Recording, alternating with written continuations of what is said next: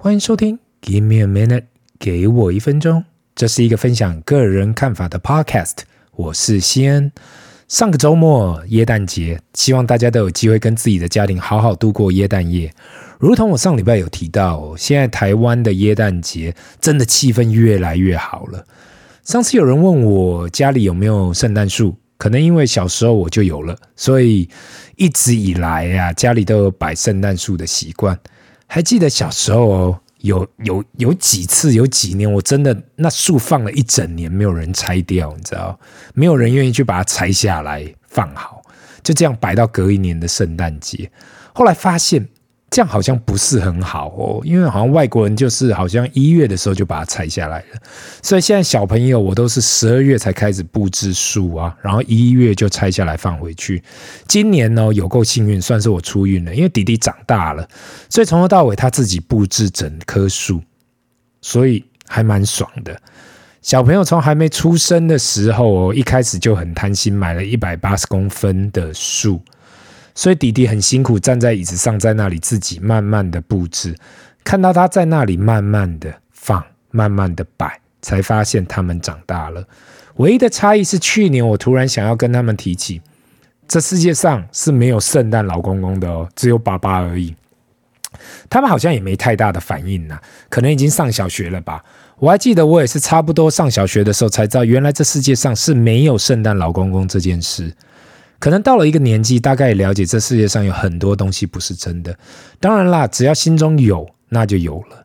不要说听到我这个 podcast 让很多小朋友伤心，那真的不是我的用意。看到弟弟所准备的大树真的很美，又听到他们在旁边弹着圣诞快乐的歌，好吧，我今年真的出运了。当然啦，过完圣诞节，大家又开始准备跨年。也许这就是为什么餐厅这么难订。因为连两个周末大家都要出去过节庆祝啊，大家现在不是狂出去，不然也憋太久了。如同我上一集有提到，呃，我们最后圣诞夜没有出去，就在家里吃烤鸡、披萨，隔天又吃了牛肉火锅跟寿司。等到礼拜一早上才发现，哎，我好像胖了不少，难怪有人说过节容易胖。现在我懂了这个硬道理。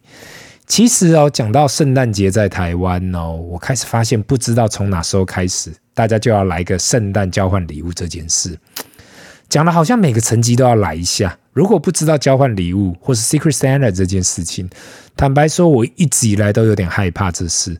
虽然说大家都有个既定预算啦，一个是害怕准备送出去的东西不要不知道好不好，另外一个是害怕说拿得到的东西到底实不实用。当然啦，这只是好玩而已，所以不要太在意。有时候这个好玩而已的东西也会让自己七上八下的。今天的主题充满了满满的干货，所以大家可以好好的收听。如果你认为太复杂了，那可以多听几次，或是可以看一下资讯栏的解释。我今天会想要来谈谈这件事，是来自于上个礼拜，不记得是跟谁谈到哦，就说诶，今年市市场本来就不会太好啊。然后又跟我说到，如果你读了那么多书，考那么多执照，你会不懂 CAPM 吗？Capital Asset Pricing Model，中文为资本资产定价模型。这个模型跟基础，我当然记得啊，只是因为太久没看到快速升息了，也没想到会那么快速，这么的快啊，所以有点。手忙脚乱，毕竟过去十年来啊，都在低利环境，十年多十来年都在低利环境。我们回去看利率的曲线，就真的很低呀、早就已经忘了。如果去看 CAPM 会带给我们资产价值的修正，如果不了解这个模型的听众啊，我今天就来短暂的解释，为什么这个模型会告诉我们，在今年这个状况下，不管怎样看都会是个空头年。这个 CAPM model 呢，应该是每个商学院。学生都会了解的。问题是不是每个人都想要用这个模型去做投资？这应该是见仁见智的事啦。CAPM 是由 William Sharp、John Lintner、Jack Trainer 和 Jim Mosin 从现代投资组合理论 （Modern Portfolio Theory） 的基础去发展的。相信不久的将来，我们这个 Podcast 也会去讨论现代投资组合理论。但是今天我们就好好去谈谈看，如果用资本资产定价模型去看今年这个市场啊，二零二二年这个市场。我们早就应该知道会是一个空头年了。今天我会想办法用浅显易懂的方式去聊聊这模型。CAPM 的公式就是简单投资这就是投资组合啦，或是单一资产的期期望的投资报酬率等于无风险的资产报酬率。通常我们会用十年期的美国公债加贝塔风险系数，这是用每个资产的波动率计算的。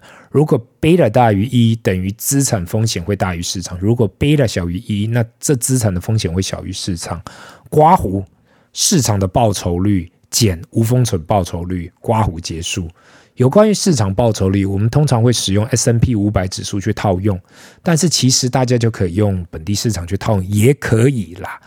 这个刮胡里面的东西呢，市场报酬率减无风险报酬率，就是我们任何投资的风险溢价。如果我们只要拿到无风险报酬，那就没有任何风险溢价的问题。我们拿的就是十年期公债的报酬率。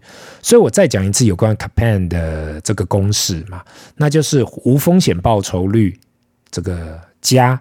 贝塔乘以刮胡市场报酬减无风险报酬率刮胡，那我们算出来的结果就是一个资产的期待报酬率。那为什么我会说，其实今年单单看这个模型，早就应该知道这会是一个空头年了。如果大家可以套用数字进去这个公式来看呢，当无风险报酬率开始升的时候，如果例如今年 Fed 跟全世界的央行一样，大家把数字套进就可以看到，你的期望投资报酬率是会会往坏。往下下调的，我用个简单的例子去给大家比较好了。拿 Apple 这档大家都知道的公司去算算看，今年年初的时候，美国十年期的公债会在一点六三 percent，Apple 的 Beta 是一点二二，市场报酬率我们抓 S&P 五百长期报酬约十 percent 好了，这公司会带出来给我们一点六三加一点二二。乘以刮胡十减一点六三刮胡，所以我们的预期报酬率是在十一点八四，这个是在年初的时候，这就是代表透过 Capen 在年初的时候，我们的期待报酬率会在十一点八四。经历过了这一年呐、，Fed 大量升息的状况下，我们再来套一下这个公式，以这个礼拜的十年期公债殖利率在三点七五 percent。如果同样套所有的数据进去呀、啊，三点七五加一点二二刮胡十减三点七五，我们现在得到的期待报酬率是十一点三七。你可能会想到，哎，奇怪，差距好像没有那么大啊，了不起报酬就少了零点五 percent 而已。那是因为 Apple 的 beta 值很小，代表其风险溢价很低，Apple 就已经拿到了跟市场差距不会太大的报酬了。这个。如果你把这个公式哦套用在很多过去几年的标股，因为风险溢价很高，这样你会看到就是有期待的值修正，也是为什么上礼拜碰到很多人跟我提到，当知道 Fed 年初会这样干呐、透过过去的训练就应该知道今年肯定市场会大修正，没有一个人逃得过啦。过去除非做空，呵呵，有时候我们可以太习惯过去二零二零、二零二一大撒钱模式，如同上礼拜所提到的 Howard Marks 的最新 memos Change 所提到，才忘了如果 Fed 这样干，原来市场是会大修正的。今天花了一点点的时间去聊了一下比较学术原理上的大道理，透过这样的原理呀、就不能就就不能去解释为什么。就可以去解释为什么今年会有这样的修正。当然，市场的修正会有很多其他的理由，这个公式啊也是其中之一去解释。希望各位听众可以透过这样的解释去了解。那在我们进入今天 Q&A 的时间前呢，也想要聊跟大家聊一聊过去呢我们小朋友学财商这个企划未来的走向。很多人有跟我反映，似乎对小朋友要学习那么多的财商知识也不是那么的容易。毕竟他们对于基本的常识都还在摸索阶段，现在只要了解到钱是要存起来让他们去运作的，在思考了几个礼拜跟探索啊，也跟了不少人聊到这件事。初期的规划，现在目前初期的规划会去做，也许像是家庭财富理财规划那样的计划，会想要做这样的事情。源自于很多人来问我问题的时候啊，我发现不管你现在是单身，未来会有家庭的打算，或是你现在已经开始自主家庭了，正在面对到的问题，或是你已经进入退休阶段，想要为未来而打算，不管是在人生哪个阶段呐、都想要听听看别人是怎样去思考这样一条路的。其实不瞒大家说，很最多人最多人就是爱听直接给我标的物的问题。很多人会问你，直接跟我讲你投什么，我投什么就好。你讲一大堆有的没的，听了其实也很累。那我以前过去就说过，我们这一个 podcast 就不是专门投包就是报报名牌的，所以未来应该也不会朝那个的方向去进行。那今天的分享就到这里，让我们进入 Q&A 的时间。第一个问题。大家好，我看到最近几年台湾很推美股，想要问一下，如果我把所有身上的台币转去美股，这样的投资你觉得会有什么问题吗？因为听到很多人讲到美国开线上的券商，例如你过去有提到的 TD Ameritrade 或是 First Trade，只是我感觉，毕竟我住在台湾，未来也没有出国的打算，全部转成美金，好像变得有点重压美国的感觉，不管是美金。美国线上券商，或是美国的公司，这样就不就变成，如果美国怎样，那我全部的资产也出问题了。你有这样想过吗？祝你们全家平安，圣诞快乐。好，首先我要先谢谢这些听众的支持哦。我现在也想不起来，到底台湾或是整个亚洲是哪时候开始盛行那美国券商开户，绝对是在近十年内啦。或许是因为美国券商后来改成完全不用手续费吧，所以只要把资金打过去你的户头。打到你的户头就可以马上开始投资，不用想太多，像手续费这件事。当然啦，如果你是长期投资，不是交易型的投资者，手续费这件事情对你的影响不会太大。最主要的还是便利性，毕竟美国市场还是有最多的金融交易商品，所以很多人会透过美国的平台去做各种交易。